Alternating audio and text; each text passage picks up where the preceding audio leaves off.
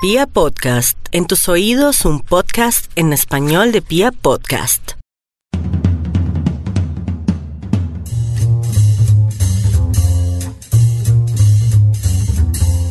Hola amigos de Literata, soy Angie Reyes y estamos en otro capítulo de nuestro podcast de los escritores por Pia Podcast. Hoy les tengo un invitado muy especial. No se vayan, ustedes seguramente han leído algún libro de él y si no han escuchado su nombre, así que esperen un momentico porque ya les tenemos una gran sorpresa.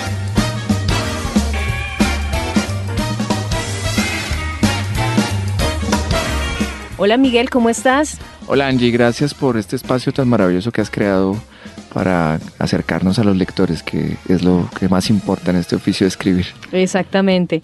Bueno, pues como les decía, tenemos un invitado muy especial. Él es Miguel Mendoza Luna, un gran amigo y también un colega aquí que nos ayuda con todo aquello de las letras que es tan complejo.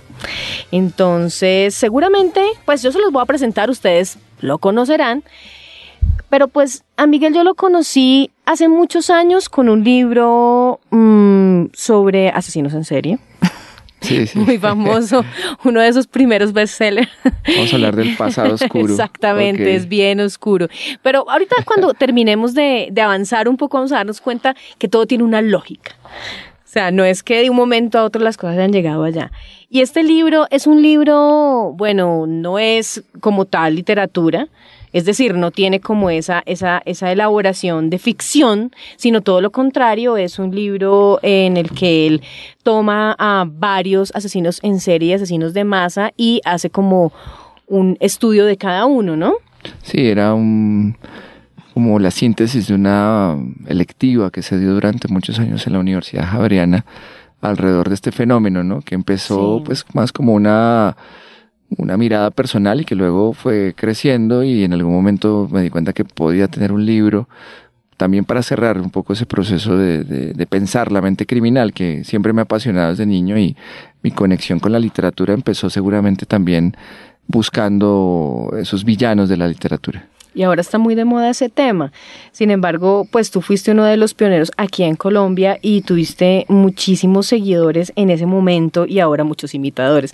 Pero eso es, eh, o sea, ahora estás inspirando a muchos más autores, digámoslo de esa manera.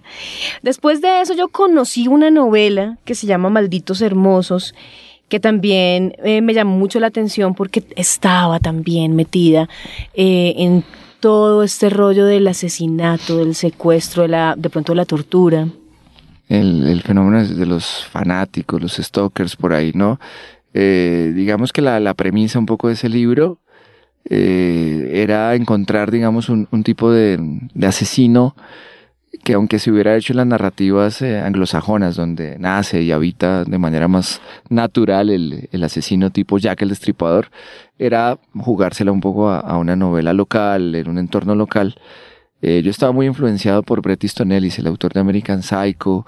Eh, seguramente se me han cruzado las lecturas de Chuck Palahniuk, que el querido autor de El Club de la Pelea, como que había una también un estilo ahí que yo quería probar eh, y construí una novela que ahora yo la miro con, con mucha cariño. Bueno, uno termina queriendo a todos sus libros.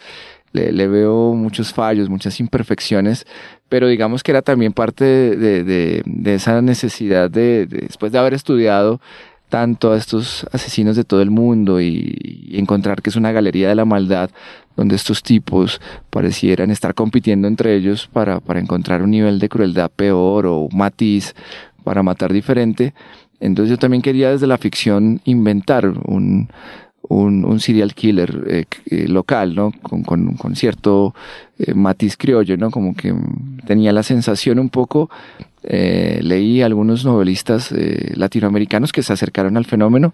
Paco Ignacio Taibo en su primera novela de su detective, eh, Días de Combate, se, se instala en, el universo del asesino en serie, Rubén Fonseca en Brasil, ¿no? Eh, entonces yo sentía un poco que, que había un vacío eh, que no se había tocado alrededor de, de un asesino episódico serial en Colombia y quería mezclarlo en ese momento con, con el asunto de, de la obsesión con, con la imagen, con las celebridades, todo esto que ahora es tan natural ¿no? En esa Eh, época en esa época estaban claro, sí, uno miraba como todo esto de, de ser seguidor, ¿no?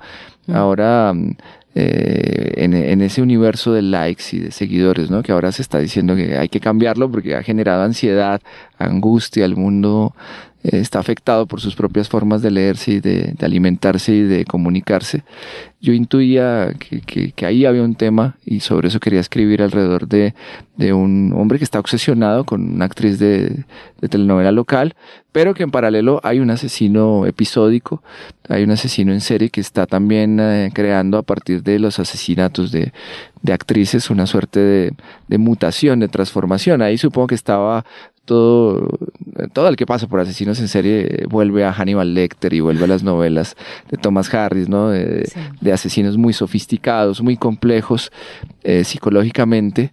Yo ya intuía en ese punto, Angie, que, que lo que había visto del fenómeno en la realidad eh, contrastaba muchísimo con la ficción, que, que todo esto que los escritores, los guionistas de las series, vino pues una oleada de series donde ya tenías el asesino en serie que era una, una secta completa, ¿no?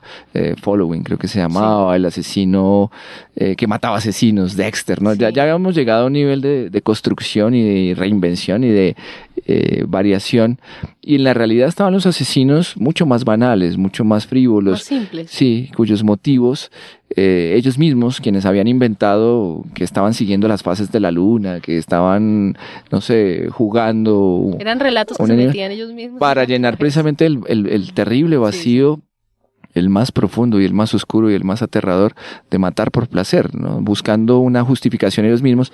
Y la literatura hacía un poco lo mismo, creando una, una pseudopsicología que las masas lo, lo creen muchísimo. Claro. Es muy difícil romperle al público la idea de que eh, no es el trauma, no es necesariamente una, una infancia terrible la que, la que construye un monstruo, eh, que puedes encontrar biográficamente. Claro, encuentras por ahí detalles de pronto de maltrato, de pronto de rechazo, ¿no? Pero, Pero son... hay muchas personas a las que les pasa lo mismo. Exacto, tú lo has dicho, Sí. esa estadística lo deja uno aterrado y lo que hacen después es desproporcionado, ¿no? Entonces es indudable que el cine, especialmente, eh, obviamente adaptación de muchas de estas novelas, reinventaba también el concepto de, de la psicología de la maldad, eh, obviamente había que hacer atractivo al, al- al personaje alrededor de- de- de la estética del crimen, siempre hablamos mucho, recordando ese famoso libro del el asesinato como una de las bellas artes, ¿no? Sublimando algo que en la vida real es, es doloroso, es terrible, hay víctimas,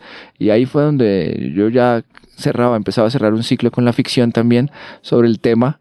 Eh, ya había llevado, digamos, mi vida con ese tema a un punto, creo que valioso, desde el punto de vista de, un profesor que, le dice cosas a, unos jóvenes que después se van a volver adultos y van a estar en el mundo. eh, y es que había que tener cuidado porque las señales, las características de estos individuos eran muy parecidas a, aquellos que no nos considerábamos monstruos humanos y que tal vez, obviamente, seguramente estábamos muy, muy lejos de, convertirnos en, en esos monstruos horribles, pero que en la vida contemporánea, en la vida cotidiana, en la forma en que te relacionabas con el mundo, era muy probable que, que esas características básicas del asesino, cosificación, eh, depredación, manipulación, narcisismo, sexualización, eh, obsesión contigo mismo, ese canibalismo eh, que se traduce, por supuesto, de, la peor manera en el asesinato, lo repetíamos día a día. Y es el mundo en el que estamos, es el mundo en el que hay una, hay una depredación constante alrededor del otro, eh, donde el mundo en el que te despiertas y el hombre más poderoso del mundo, Donald Trump, pues tiene esas características del hombre poderoso que, que dice no importa que aplastes a los demás, eh, el poder es el, el, discurso del día. Uno dice, bueno, eh, era importante hablar de, de, esas características de los psicópatas porque no, ya no iban a estar solo en los titulares de prensa de un asesino por allá malo solitario que andaba por las calles de toda Colombia, sino en, en, en otros escenarios, en otros territorios eh, de lo que un español llamó los psicópatas integrados, ¿no? que se han camuflado en todos los esquemas sociales, en el poder. Y, y, creo que la guerra actual es esa, ¿no? Psicópatas contra no psicópatas. Sí, y fíjate que en ese momento, justo cuando tú eh, en tu trabajo de escritura descubres como esa sublimación de algo que realmente es simple deseo a una cantidad de relatos para justificarlo cuando es sencillamente deseo y, pues eh, obtención de un placer. Ahí es cuando en algún momento cambias el chip y empiezas a explorar otro tipo de literatura, curioso. No se vayan a sorprender mucho por lo que vamos a decir, los que ya lo saben van a decir, pues claro, literatura infantil. sí. Eh, yo como lector, eh, antes que cualquier cosa, a mí me gusta siempre presentarme como lector. Eh, obviamente siempre tuve también un, panorama más amplio de miradas, ¿no? mis libros gradualmente pues estaban cercanos al tema del asesino en serie, del monstruo, eh, pero en una parte, en una faceta de mi vida yo evaluaba libros para una editorial y casi todo lo que evaluaba era infantil. Eh, y miraba cómo, cómo, la gente intuía que era la literatura infantil, los relatos que tenía, los imaginarios que había, la, la reiteración, los aciertos maravillosos. Eh, me llegaban muchos escritores cubanos muy, muy, bellos, ¿no? Que escribían de unos mundos que yo decía, qué felicidad habitar en esos territorios, ¿no? En recuperar la belleza de la palabra, la armonía de la palabra, ya no para la muerte, sino para, para la fantasía, ¿no? que es como la categoría donde normalmente ubicamos a lo infantil. También tenía, digamos, una, una intuición de que, de que uno podía entrar en, esa galería de personajes eh, del mundo literario infantil tan memorable, ¿no? Entonces, eh, personajes con los que uno siempre se, se, referencia todavía, los personajes de Roald Dahl, los personajes de, eh, del mismo universo de Tim Burton, ¿no? Como que había una serie de criaturas, allí que, que, siempre me llamaron la atención. Y es indudable que, que la paternidad, ya lo he dicho en otros escenarios, eh, me llamó a, a, escribir, ¿no?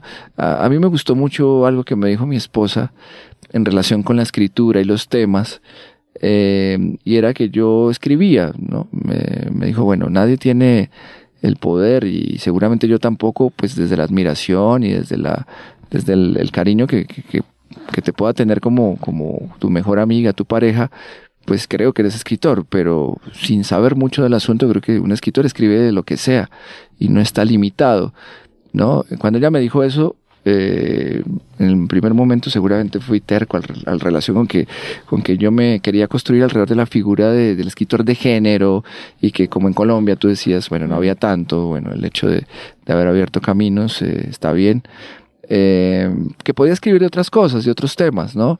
Y que incluso por, por salud mental, por explorar otras dimensiones eh, en, en, mi jardín interior, como, como le llamamos a veces a la mente, que en esos laberintos había un lugar para, para una voz diferente, para una exploración diferente, que me permitiera, digamos, eh, contar mm, mi versión del asunto, que es lo que hacemos los escritores, ¿no?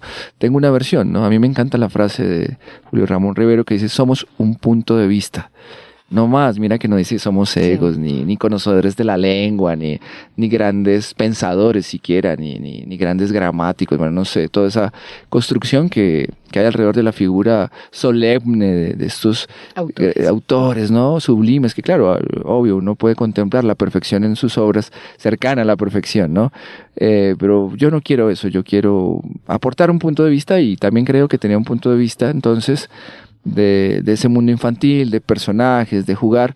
Eh, sigo respetando mucho ese universo, eh, tampoco te diría hoy soy un escritor infantil juvenil, ya, ya tengo más libros de eso, sí. eh, gradualmente han salido mmm, una novela juvenil, bueno, ya, ya, ya tocaremos eso, eh, pero siempre está la sombra de, de, la preocupación por la condición humana, ¿no? Y, y, el libro que tú tienes aquí en la mesa, que seguramente ahora Ahorita hablamos le, de le contarás a los oyentes, les decimos oyentes todavía sí. en este mundo, yo soy nuevo en el mundo de, de, de del, Twitter, podcast. del podcast, entonces eh, no sé si habrá una denominación, eh, eh, retorna, ¿no? Vuelves a los orígenes, eh, todo empezó con, con Edgar Allan Poe. Exacto. Y fíjate que acá en estos, bueno, yo tengo algunos títulos que yo también tengo estos libros y los he leído, eh, y aquí no, es una muy bonita transición hacia el libro del que vamos a hablar hoy porque veo un, un, libro al que yo fui al lanzamiento de estos libros, está el pequeño Jekyll y Hyde, o sea, van a ver por qué. Está Vladimir el niño vampiro, también verán por qué. Incluso Abraza tu miedo, también verán por qué. Sí, es un libro Porque son, son libros que nos hablan un nos hablan sobre un tema en particular que eh, no es muy frecuente en la literatura infantil, en donde lo que más se encuentra es eh, la luz. Y el mundo infantil también tiene unas oscuridades muy bellas, y entre ellas está eh, el miedo y, y, mm, todo lo que lo habita. Entonces, ahora sí, a lo que vinimos, vamos a, hablar de este bello libro al que, al que sí, también fui al lanzamiento, exactamente. Es un libro, les voy a describir lo que tengo en mis manos. Es, eh, se llama El asesinato de Edgar Allan Poe. Así, tan sugestivo como suena. Es una edición muy bonita, de tapa dura, de Rey Naranjo. Y este libro es muy interesante porque es el ganador del premio del libro de cuentos Ciudad de Bogotá del año pasado, 2018, ¿cierto? 17 se publica en el 18. sí. 2017 y se publica en 2018, exactamente. Y además Miguel es la segunda vez que se ve con ese mismo premio. Sí, unos años después, ¿no? Unos Que- años que yo me después. presentaba con ese premio y lo presentaban a uno y yo dije, "Ah, ya ha pasado bastante tiempo, creo que, Sí. que me toca apostarle a otro. Eh, bueno, esto de los concursos, eh, pues... Es muy interesante. es- Sí, yo, yo lo agradezco ayuda. mucho, ¿no? Yo total agradecimiento con los jurados, porque le ganas eso a unos jurados, digámoslo así, le, te leen tres jurados por lo general, eh, y ahí eh, digamos que hay unos factores de azar, hay unos factores de, ¿no? Hay unos destinos para los libros, ¿no? Y creo yo eh, que se llega persistiendo, por ejemplo, por supuesto, ¿no? Yo en las dos ocasiones, y yo se lo he dicho siempre a mis estudiantes de escritura, eh, tanto Cruentos Cruzados, que fue ganador en el 2009, como este, eh, son quinta versión, todos los cuentos. Y aún así, seguramente, no, no, bueno, no, no, no, ya el tiempo no me va para más. Ya no se puede Hay que soltarlos, trabajando. claro, sí, ya, y ya tienes que decir, bueno, ¿lo envío o no lo envío? Pero en promedio mm, surgen de, una relaboración más o menos, no, yo, yo me puse esa meta, dije, bueno, ¿qué pasó la vez anterior? Eh, ¿Por qué se ganó? Más allá de lo que te decía, ciertas eh, suertes que hay ahí que los jurados consideran con los temas, eh, no, son loterías que no puedes controlar, eh, muy buenos lectores, que uno dice, bueno, ¿qué, pudieron ver? Y, y lo único que puede encontrar en común, bueno, aparte de, de, digamos, la aparición de personajes literarios que ya, ya tú señalarás, eh, fue el trabajo, fue en dormir menos, ¿no? Sentarme eh, a pulirlos, a, a darles más vueltas, ¿no? Yo tenía unos finales eh, más o menos cerrados y uno se enamora mucho del efectismo, ¿no? Sobre todo los cuentistas. Eh, cuando nos metemos en el, en el- cuento, eh, nos, encariñamos con el efecto, ¿no? Y que si te lo cambian y al final eh, no vemos la gota de sangre, el, sombrero, la sombra, bueno, como quieras cerrar eh, muy con el lenguaje o muy con una imagen o muy con un giro inesperado, ¿no? Ya crees que has agarrado al, al lector, ¿no? Y que, que lo has derrotado, ¿no? Y uno se da cuenta que, que los lectores han leído poco o mucho, pero, pero también se les ocurriría esa solución. Entonces que esto de escribir es, bueno, a la primera se me, se me ocurrió la que a casi todo el mundo. A la segunda ya voy pensando diferente. En la tercera ya está siendo eh, verdaderamente creativo al respecto. Y no solo creativo, sino que has ahondado en ese misterio de la historia que está ahí. Entonces fue muy fascinante este libro, con unos cuentos, repito, la mayoría cerrados, ya y yo eh, convencido de un buen final, darles una vuelta mayor, obligar a, esa ficción a que me mostrara más, es decir, eh, eh, aquí hay algo más, ¿no? A mí me gusta mucho recordar la, la, la metáfora, bueno, la comparación que usa Stephen King de- del escritor que excava y encuentra unos huesos, ¿no? Entonces de pronto te aparecen eh, unos huesos y claro, dices, bueno, he encontrado algo importante acá, ¿no? Y, y llegan los forenses y dicen, bueno, no, la, la, la buena noticia es que sí son huesos, eh, pero, pero no, son, eh, es que aquí vivía el dueño de un perro y, y lo enterró y no, no hay problema, señor. Y entonces, bueno, uno dice, bueno, entonces sigo excavando porque voy a hacer una piscina. Eh, y entonces eh, otros huesos, ¿no? Entonces, claro, otra vez vamos a la, policía y llega a las autoridades, ¿acuerdan, no? Entonces estudian los huesos y dicen, bueno, sí, son huesos humanos. Entonces ya, ¿no? Pero no, fue un señor que vivió acá y que enterró a su esposa y, tiene permiso, entonces, bueno. Y sigues excavando y ¿no? Para tu piscina y ¡pum! Otros huesos, ¿no? Eh, estos son un poco más raros, ¿no? Entonces le dicen, bueno, señor, ahora eh, la buena noticia es que son huesos humanos, la mala es que son unos restos indígenas, ¿no? Y entonces no va a poder usted hacer su piscina, ¿no? Eh, porque esto es, no, bueno, pero logras conseguir los permisos y dices, bueno, no, llévenselos para el museo y sigues excavando hasta que dice Stephen King, estoy caricaturizando lo que dice el gran Stephen King, encuentras los de dinosaurio. Solo ahí tendrás una novela, un cuento, una historia que valga la pena contarle a los demás, ¿no? Si te la quieres pasar de listo, que eso, esto se trata un poco de eso, ¿no? ¿Quién es el más listo, ¿no? Eh, sorprender, asaltar al lector con mucho respeto lo hago yo, claro, pero eh, solo hay una forma realmente de ser justo en eso, de la honestidad de contar, y es trabajar más allá eh, de, lo que te suscite el ego, eh, si por ahí hay talento, cierta habilidad.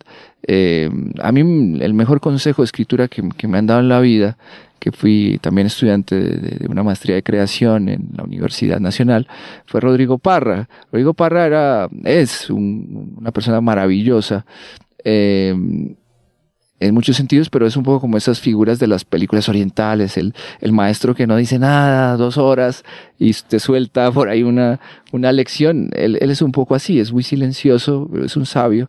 Entonces un día, eh, yo muy convencido, era más joven de, de, mi escritura y más seguro, ahora tengo todas las inseguridades del mundo, eh, me dijo, Miguel, desconfíe de su talento y de su habilidad y yo lo sentí como, yo no lo entendía en ese momento. Y, luego repare la frase y claro, o sea, usted solo escribe en el territorio que se siente cómodo, sabe cuáles son sus jugaditas, por, por compararlo con el fútbol, sabe cuál es su lugar de comodidad, su posición, y, y así no va a llegar a nada más que, que, su posición y que su, y su comodidad y su sensación de que lo está haciendo bien. Entonces trabaje sobre lo que no, eh, no se le da bien, eh, trabaje descripciones, colores, paletas de colores, que era la, mi paleta de colores era la más triste, ¿no? Eh, yo me refugiaba en Kafka, ¿no? Que Kafka usa muy pocos colores, entonces no, que no hay que... y empecé a trabajar esas cosas. tengo más inseguridades, pero por lo menos sé, sé un poco más sobre mis defectos escriturales y traté de, resolverlos en estos cuentos, eh, como digo, durmiendo menos, sería la forma de decirle así, eh, hasta, ¿no? hasta encontrar el dinosaurio, excavando, excavando, hasta que yo mismo me sorprendiera. Fue un poco la, eh, la, la apuesta siniestra de, experiencia.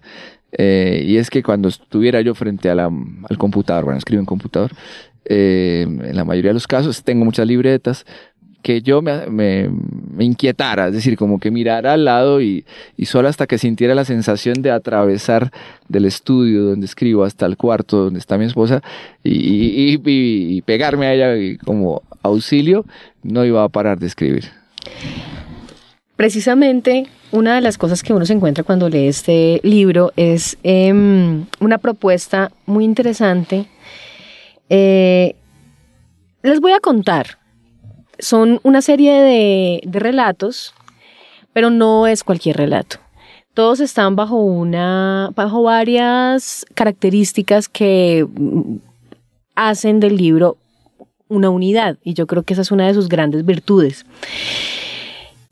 Se toman mm, algunos tópicos súper clásicos de la novela, podríamos decir gótica, tal vez siglo XIX, y se reelaboran, ya sea desde el punto de vista del autor, de un personaje o de una trama, ¿cierto? Muy conocida por la mayoría de lectores, incluso conocida por los que no son lectores.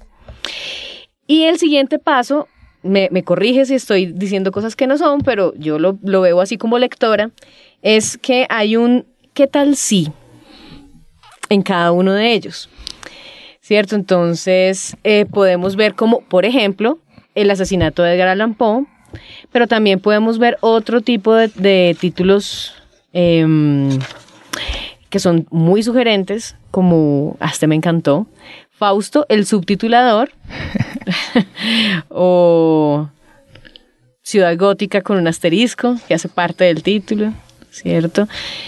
Hay algunos que están, em, que suceden en Bogotá, eh, hay otros que sí están en, en su época, ¿no? Como el primero que es en Noche de Brujas, que es sobre el autor de, mm, del malo Maleus, ¿cómo se pronuncia? Maelus. Maleus, Maleficarum, creo yo tampoco sé. sí. Eh, el martillo de las brujas. Exactamente. Un, manual para un manual inquisidores. Para, para inquisidores, Un bestseller del, del, de su época. De su época. Exactamente. Ya en el Renacimiento, ni siquiera es un libro medieval. No, no, no era el Renacimiento porque fue en donde se consolidó pues la Santa Inquisición. Entonces, Exacto, sí, que siempre tenemos el imaginario de la de que casa. Es en la Edad Media no, no, no, fue en el no momento fue. en que más razonables parecíamos. Cuando más. Porque el, el, el peligro de la razón estaba acechando la oscuridad. Exacto. Entonces, cuando uno lee pues todos estos, estos cuentos, hay, hay dos cosas que, que llaman la atención y sobre esa quiero que hablemos. Eh, y es que hay una propuesta de forma y una propuesta de lenguaje. La propuesta de forma era lo que hablabas en un principio. Aunque si bien son cuentos modernos, su estructura es estructuralmente la de un cuento del siglo XIX. Es decir, tú como ah, estás haciendo un trabajo sobre es- es- esto decimonónico, esa literatura gótica, también haces la estructura, haces la estructura así. Y eso es súper interesante. Me parece que es muy difícil porque en una época en la que ya superamos el monólogo interior y etcétera, y la fragmentación y finales abiertos, tener la capacidad literaria de emular algo que ya pues es súper complejo de hacer, además que ya lo hicieron muy bien, sí. es todo un tema, ¿no? Si uno en la escritura siempre llega tarde, ya alguien al otro lado del mundo lo hizo y hace tiempos y mejor. Eh, bueno, me, me fascina que hayas captado eso porque digamos que mi, mi forma de, de- de escribir se refleja desde lo que estoy leyendo. Entonces sí hago un poco el ejercicio de, de leer novelas y además que cuando, cuando estaba recuperando este libro, pues estaba aún más atrás. Estaba leyendo El Castillo de Otranto de Horace Walpole. Eh, estaba releyendo, bueno, yo vuelvo a Frankenstein muchísimo. Drácula también está por ahí. eh, y los cuentos de Poe, vuelvo a ellos. Entonces sí quería como una simpatía, digamos, de temas y de estructuras para, para que hubiera en este qué pasaría, que es arriesgado, sacar a los personajes de su mundo, arrojarlos a otra posibilidad, eh, invertirlos, ¿no? En el caso del asesinato de Allan Poe, es que su detective Es al eh, lo- contrario. Lo, lo- lo resuelva él, eh, que era recuperar esa dualidad eh, que estaba en, en la vida real. El, el- el tercer relato que los, los oyentes eh, recordarán de, de Auguste Dupin, de la criatura que inventa Poe como detective, eh, era el asesinato de Mary Rogers, Mm, eh, que está basado en un caso real, el asesinato eh, de Mary Rogers, perdón, y, y él lo tradujo a el asesinato de Mary Roger. Lo que hizo fue ubicarlo en, en, en París, pasó de Estados Unidos a París, pero mira que fue un caso que Poe, sentado con, con los periódicos de la época, era un, un maníaco lector también de periódicos, eh, lo resuelve en su cabeza. Coge como todas las noticias, no conoce a, a Mary Rogers, no tiene ni idea de, de los móviles, no conoce a la policía. Sencillamente es un ejercicio de intelección casi que raya en, en- en- la, en el absurdo, ¿no? que es coger unas noticias para resolver un crimen. Y lanza su hipótesis, el, el Edgar Allan Poe biográfico, ¿no? Y, y seguramente, no contento con eso, dijo, bueno, pues pongámosle este discurso, esta deducción y esta conclusión de quién mató a esta chica, instalémoslo en, en el universo de París de, de Dupin, eh, para contarle al mundo la, mi versión del asunto. ¿no? Entonces eh, yo me, me sorprendí mucho de esa cercanía detectivesca de, de Poe con su personaje, eh, donde había una alteridad incluso más real que la que se le ha creado al partir de sus cuentos y sus poemas, ¿no? Que claro, bueno, está todo el asunto biográfico de las mujeres que mueren en su vida, pero, pero se vampirizó mucho Poe. Mm. No hay que olvidar que, que un- el, el biógrafo, eh, que era una especie de crítico literario que, que, que nos legó un poco esta imagen del Poe vampírico, eh, amante de la muerte, cercano a, la... O sea, que nos quitó la posibilidad de imaginar a Paul sonriendo, siendo una persona feliz. Mm. Lo odiaba mucho. Y curiosamente le hizo una especie de, de, de favor, de marketing gótico al crear toda esta, o sea, si unes los puntos, pues tienes un hombre que está marcado por la muerte, ¿no? Su madre muere cuando él nace, en el colegio, el colegio quedaba al lado de un cementerio y tenía un profesor que usaba las tumbas, los números de las tumbas para las tablas de multiplicar, para aprender cosas de ese tipo. Eh, y obviamente pues aparece la, la enfermedad de, su joven pareja, bueno, toda, toda la ambigüedad que hay alrededor de eso. Eh, y si lo unes, pues te da un vampiro, te da un hombre que pareciera de su mundo.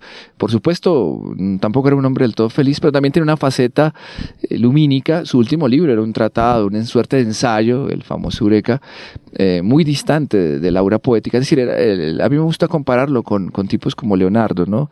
Eh, que, que, si cocinan lo hacen bien, si pintan lo hacen bien, que claro, son muy difíciles en la vida.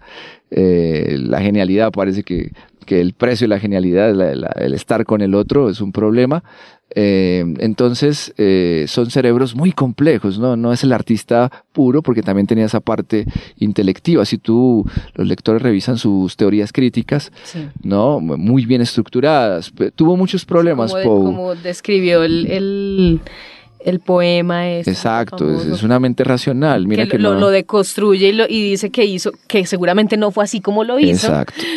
Pero, pero está muy lejos de la imagen de, eh, de romántica. de, la inspiración, ¿no? Que también es completamente, bueno, eso no es así. Y, y Poe, eh, mira que eso le trajo muchos problemas, ¿no? Eh, era un tipo muy serio al respecto, radical, y, y publicaba, digamos, una reseña teórica, crítica de un cuento, una novela de un amigo, no cercano, con el que tenía una buena relación, pero pues a él le parecía que la literatura fallaba, que la palabra fallaba, que, que le habías quedado mal con, con, el compromiso que había ahí de escribir bien. Y él lo podía manejar muy bien, era como, él saludaba al otro día al amigo y claro, el amigo estaba furibundo, como, no éramos amigos acaso, ¿no? Esta cosa, los egos literarios de que hablaste mal de mi obra, entonces es como si me hubieras tocado a mí, a mi cuerpo, a mi vida, ¿no? Eh, entonces Poe se quedaba muy solo respecto a eso, ¿no? Porque él, no entendía cómo no podían separar esas cosas, ¿no? Una cosa es la amistad, otra cosa es la literatura. Era, era esos caballeros defensores de, de, la escritura en todos los frentes, ¿no? Como editor, como lector, como crítico, ¿no? Eh, con su propia obra, también, eh, pues muy, muy obsesionado en, en la, encontrar cierta perfección, pero también cayó en la trampa de, de, de su época y es que tuvo que escribir para, para comer para pagar las cuentas, eh, los impuestos, ¿no? Eso siempre ha estado. Y por eso tenemos más cuentos siniestros, fantasmales, góticos que de detective, porque estaba mucho más de moda las revistas por las que le pagaban, tampoco era una gran cosa. Eh, estaban, no, no, queremos es otro cuento de esos, ¿no? Entonces también eh, no es una obra del todo pura en el sentido de que pudiera expresar, eh, lo, voy a escribirlo de lo que se me dé la gana, lo que se me antoje, pero eh, la genialidad de él hacía que, que, de lo que escribiera, pues tenía su, su ímpetu, ¿no? Entonces yo era un, devoto lector de Poe de niño, de grande, lo sigo releyendo, en estas relecturas que ahora hacemos en, en, en nuestra nueva etapa de, que ya nos vamos volviendo viejitos, ¿no? Eh, muchos autores eh, no se salvan, muchos libros que uno quería, uno llora porque dice, me gustaba y, ya, no, porque el, seré el problema yo, ojalá fuera sí, yo. no eres tú, soy yo. Sí, pero con Poe no, no pasa nunca. Entonces yo quería hacerle un homenaje de alguna manera, sabía de la existencia de un descendiente de Poe, que lleva, él no tiene descendencia sanguínea, sino tuvo, hasta donde sabemos, eh, hijos, pero la familia adoptiva que, mantiene el, el apellido Poe, eh, hay un señor que se llama Robert Poe, que escribe novelas, eh, cuentos, que son variaciones de, de Poe. Yo solo pude conseguir una, una adaptación que hizo, bueno, una readaptación de que es algo así como Regreso a la Casa Ocher, ah, donde hace una cosa maravillosa y es que sí existió el, la casa, es, los hermanos que habitan allí siguen existiendo. Eh, es un metamundo, ¿no? Donde sí existió un Edgar Allan Poe que escribió sobre ellos, pero hay una historia real. Le dio una vuelta de tuerca muy bella a Robert Poe y yo también quería mi vuelta de tuerca. Yo quería eh, hacer algo con, con el personaje eh, más querido para mí, que es Dupin, este detective extraño, ajeno de al los mundo. primeros Además, si no es el sí, detectives privados. sí, no, no, no- no tiene tanto encanto como Sherlock, no tiene tantos ribetes como Ni está tan elaborado Sherlock, ¿no? todavía como, como, como, como género de... Exacto, sí. el, Pero eh, sí, sí es. el- el- los que no lo han leído a Poe, pues esto es igual que, que el Quijote. Uno se alegra porque dice, no lo has leído, qué maravilla. Pues ahora Léelo. léelo porque es una de las experiencias más intensas y una de las cosas de, de ser humano que no se puedan perder, que es leer los cuentos y obviamente pues la, la obra poética de Poe, su, su novela también es una maravilla. Y otra cosa de lo que quería hablar, aunque yo creo que ya lo abordamos en esta charla, es el lenguaje, porque también hay un trabajo muy cuidado en el, en, en el lenguaje, pues como lo, lo estoy diciendo, y es eh, también una, una emulación eh, casi quirúrgica del lenguaje del siglo XIX. Es decir, así estemos, así el, el, el suceso del cuento esté pasando en 2000, algo, qué sé yo. El lenguaje con el que está escrito tiene todas las características de ese mm, de esa forma de escritura, de esa forma de literatura, y eso también me parece que eh, es, es un gran logro, es un gran logro, entonces mm, no sé cómo lo trabajaste, cómo hiciste para lograrlo. Bueno, ahí hay un cuento que, que resume todo el problema que hay de, escribir en un lenguaje eh, natural, moderno, en impostarlo, en encontrar un tono. Todos esos problemas de la escritura, que tú lo mencionabas, que es Fausto el subtitulador. Eh, ahí aparece, bueno, la, la figura... Yo quería hacer un cuento también de, de- del diablo, del pacto con el diablo.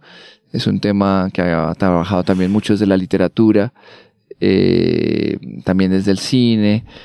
Quería, quería mi, mi cuento sobre el diablo, ¿no? Y quería un Fausto, ¿no? Que es, digamos, el, el momento más álgido en la historia literaria, el mito más fuerte alrededor del, del pacto eh, fáustico, como se le llama, ¿no? Que, que Fausto, Fausto ya desencantado de todo, pues eh, acepta eh, vender su alma a cambio de la experiencia, ¿no? O sea, en el Fausto de, de Marlowe, el, bueno, el es la gran obra maestra, pero de, el de Marlowe también es una manera, dice, quemaré los libros, ¿no? Porque se va de, viaje, se va de paseo, se va de fiesta con, con este Mefisto, con este demonio eh, fascinante. Yo quería entrar en ese mundo, ¿no? Entonces mira que lo del lenguaje yo no sabía cómo abordarlo y me encontré con este fenómeno eh, con el que hemos crecido precisamente ineludiblemente. Claro, hemos leído literatura, pero lo que nos ha formado Es el cine. es el cine y la televisión y los doblajes y las Y las traducciones, ¿no? Las, las Eh, subtitulaciones. La subtitulación, ¿no? Entonces, eh, hay un combate, ¿no? Entre los subtituladores y los traductores. Eh, yo me divertí mucho con, con ese cuento. Eh, alrededor de ese tema de quién es el, el- el dueño de la lengua en Latinoamérica, ¿no? Porque eh, están los mexicanos y están por ahí los españoles, Y ¿no? nosotros creyéndonos que Exacto, hablamos el sí. mejor español, ¿no? Porque siempre tenemos Exacto, ese mito. pues tú lo has visto en estos días, todo el bullying alrededor del, del Joker, ¿no? Que, ay, que mira, le ¿El pusieron bromas? el, bromas, ¿no? Y si miramos la historia de nuestros subtítulos, algunos muy buenos, de nuestros eh, títulos traducidos, ¿no?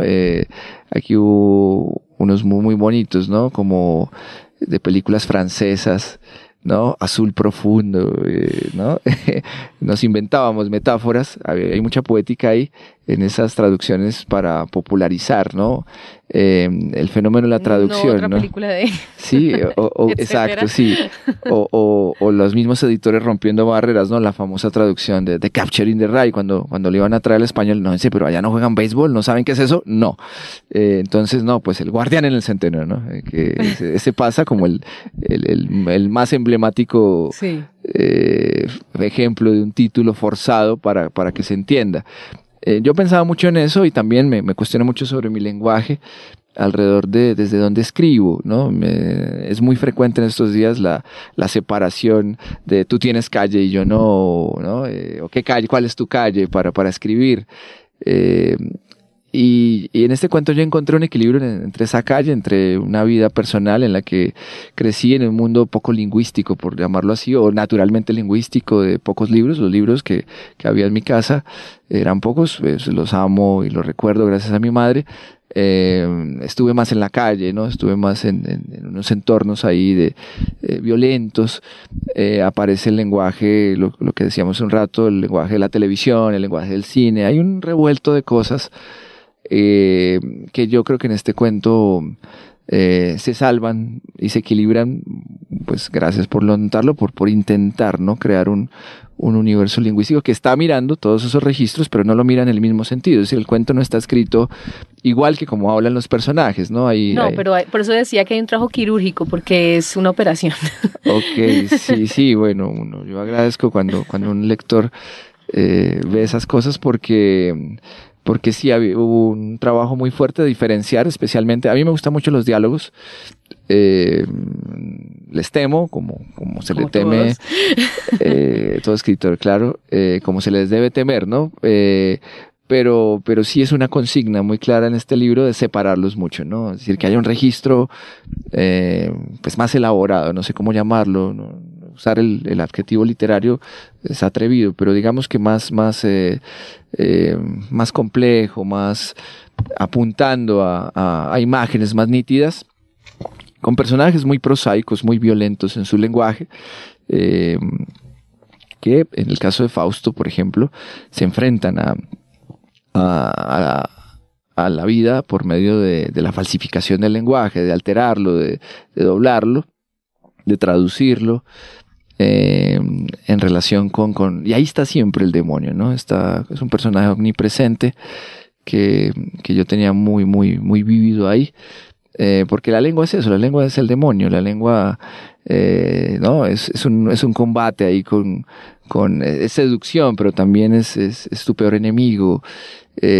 No te imaginas el problema, por ejemplo, para escribir esto de literatura juvenil, de simular voces, ¿no? A mí una de las cosas por las que yo creo que, que vale la pena persistir en escribir es el fenómeno de la alteridad, de, de intentar, eh, yo admiro mucho a la gente que, es más cómoda en la autoficción, que, que, le fluye más el diario, digámoslo así, y han hecho cosas muy bellas y está también ahorita muy vigente, unas escrituras muy naturales, ¿no? Cuyas voces interiores cuando pasan al papel son cosas increíbles, ¿no? A mí eso nunca me, me, me ha pasado, siempre he tenido que buscar la alteridad a través de inventar personajes muy extraños a mí, muy diferentes, eh, es ese, esa especie de travestismo del escritor, de ese transexualismo, ¿no? Que me parece fascinante, de, de, de meterte en otras pieles, ¿no? Eh, lo que los actores pueden hacer con, el, con su materia física, con su cuerpo, lo que los pintores pueden modelar con los colores, lo que los escultores pueden atrapar,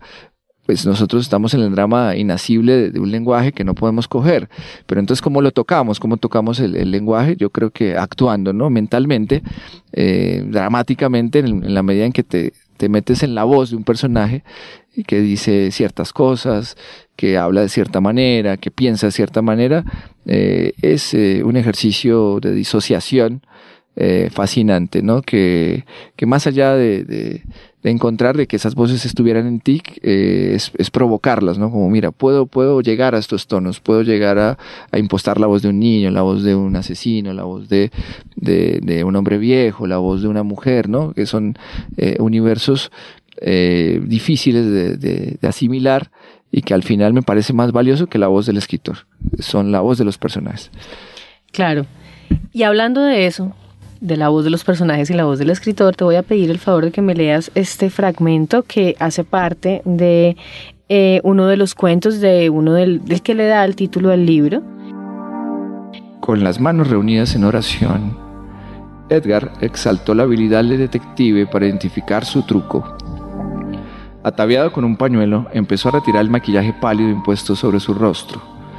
Mientras los dos amigos celebraban los pormenores del plan, Sara fue atraída hacia la biblioteca y terminó atrapada por un volumen de la autoría del dueño de casa. La página del poema, La Durmiente, se impuso entre las demás. Temí que no pudiera respirar con su rostro cubierto por el mantel, pero preferí no alertar a los villanos, dijo Dupin sonriente. Con la copa ya seca, Paul explicó que en un principio había sido muy difícil mantener la calma, pero paradójicamente tal mortaja le había permitido tomar aire por la boca con más naturalidad. ¿Es cierta su afirmación de que los escritores solo nos las arreglamos con artificios? Preguntó Poe con falsa molestia. Querido, con tan magnífica puesta en escena para castigar a esos despreciables hombres, usted ha demostrado que en la vida real puede desenvolverse bastante bien. Tupan le obsequió un abrazo. Me interesaba mucho que leyeras ese fragmento porque era de lo que estábamos hablando, precisamente.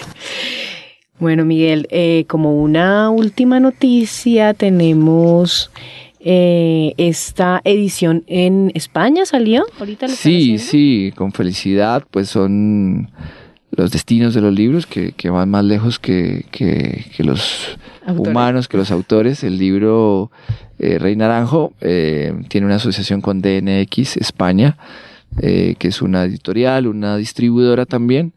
Entonces es fascinante pues las, cómo se rompen barreras, eh, ahí lo del lenguaje, perdón que me devuelva un poquitico, te, me crea mucha expectativa. O sea, ¿cómo, cómo te lee alguien de, de, España? ¿Cómo te, ah, porque hay muchos simulacros aquí de acentos y de cosas, ¿no? Eh, ese cuento de Fausto, yo sueño con, con hablar con un lector español eh, precisamente con esto, ellos han crecido de manera más natural con el doblaje, eh, cómo, cómo le llega, cómo, cómo lo, lo, ve culturalmente. Entonces, eh, el, el, viaje de este libro ha sido largo, lo que decía al principio, ahí recupero bueno, unos cuentos del, del premio anterior que no, no, no, fue publicado por una editorial. Eh, aproveché un poco para sumar fuerzas en este libro, ¿no? Para que se volvieran a leer esos cuentos. Uno quiere que esos cuentos no se queden por allá en un premio, y ha, tomado un viaje pues nuevo, una nueva etapa de nuevos lectores, eh, nuevos horizontes. Eh, también es, es, es, muy probable que esté en Perú, ah, que, que, esté en un circuito editorial eh, cercano a los chicos, ¿no? Eh, vuelven a ser los lectores jóvenes como con quienes eh, yo me conecto todavía por, por estos personajes que son muy, frescos, son de las primeras lecturas. Está Jekyll Hyde, está Frankenstein, ¿no? lo nombrabas, está Drácula.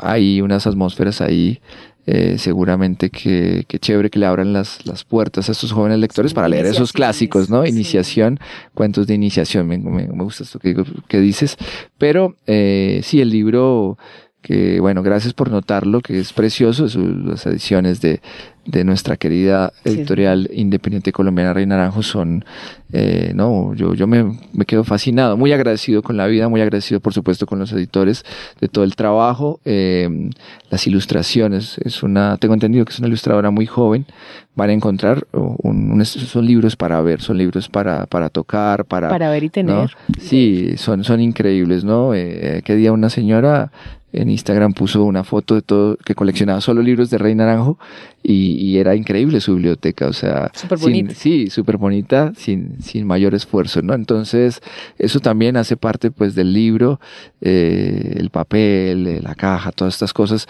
un tanto invisibles, eh, pues uno las agradece para que la experiencia de, los lectores pues sea también a nivel visual y a nivel sensorial de aquellos que amamos los libros pues sabemos que todo eso hace parte de un ritual muy íntimo no eh, es, nuestro vicio no entonces eh, si, si, el empaque y el asunto del libro funciona y, se convierte también en, en, un cómplice ahí en un cuerpo inquietante hermoso pues creo que la lectura puede ser incluso puede, ayudarme a mí que, que mis fallos literarios no se noten tanto.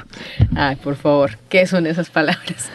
La verdad es que es un libro muy interesante, a mí me gustó mucho, lo leí varias veces y, y yo pues he sido lectora de Miguel desde hace mucho tiempo y creo que ustedes también deberían serlo. Eh, buscar el libro, eh, ya saben que es de Rey Naranjo. Y Miguel, ¿tú manejas algunas redes sociales para que te busquen? Sí, eh, pues tengo como, como como no soy el, soy un, mirón de las redes sociales, me asomo y miro lo que pasa ahí, pero sí estoy en, en todas las redes sociales. Eh, creo que la, la, la, la, red que nos deja ver mejor los libros, pues es Instagram, ¿no? Que es un universo, eh, ahí estoy eh, como Miguel Mendoza 73. Ah, bueno. Creo que es, es, Sí, creo que es mi Instagram. Ahora, quién sabe quién le mandé el número. Bueno, y yo también les voy a decir que a mí también me encuentran en Instagram y en Twitter y en, bueno, en todas las redes sociales como Angie Reyes Melo. Ese Angie se escribe A-N-G-I-E. En la medida de lo posible estaré recomendándoles lecturas, estaré contándoles qué pasa con Literata.